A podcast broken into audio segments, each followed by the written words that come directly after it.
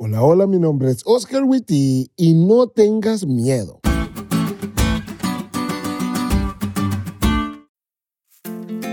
Voy a contarles una interioridad de mi matrimonio. Espero sepan guardar el secreto. Nuestro matrimonio es un matrimonio peculiar. Si pasaras dos días con nosotros, te darías cuenta que no somos exactamente una pareja normal. En varias ocasiones nos vas a escuchar riendo, uno cantando y el otro riéndose del que canta, uno bailando y el otro riéndose o persiguiéndonos por toda la casa para hacernos cosquillas, devolverle al otro algún pellizcón o quizás alguien le lamió la mano al otro y pues, ¿qué te digo? A veces hay una batalla en casa. Hey, ¿qué le dije? No juzguen, nosotros somos felices.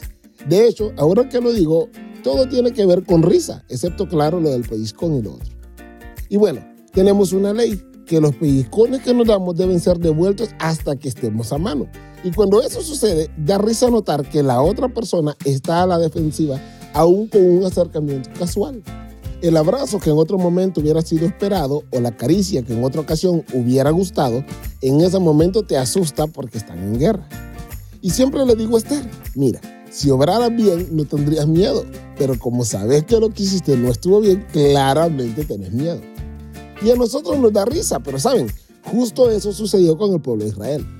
Dios llama a Moisés al monte para que tengan una experiencia personal y especial con él. Le da su ley, le muestra su gloria y platican cual amigos. Y Dios le dice a Moisés, ¿te gustó amigo? Claro que me gustó estar contigo, Señor. Bueno, quiero que el pueblo experimente lo mismo. Diles que quiero que suban y pasemos este tiempo juntos. Y cuando baja Moisés, ve al pueblo adorando un becerro de oro. Después de un proceso de purificación, de confesar sus pecados y pedir perdón, Dios sigue con lo mismo. Diles que suban. Pero el pueblo no quiso subir, le tenía miedo a Dios. Prefirieron un intermediario a que Dios mismo hablara con ellos, porque les faltó fe y habían obrado mal.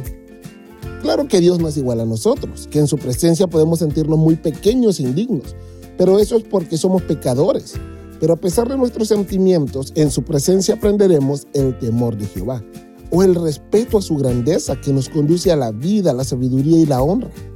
Pero en su presencia no solo hay temor o respeto, sino que al conocerlo también nos daremos cuenta de su misericordia y compasión. Gracias al nuevo pacto, Jesús nos invita nuevamente a acercarnos confiadamente a Dios, ir a su presencia, comer y beber con Él.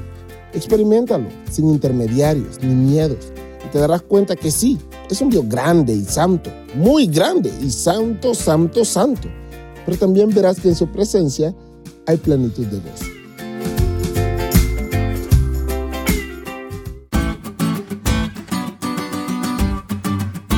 ¿Te diste cuenta lo cool que estuvo la lección? No te olvides de estudiarla y compartir este podcast con todos tus amigos. Es todo por hoy, pero mañana tendremos otra oportunidad de estudiar juntos.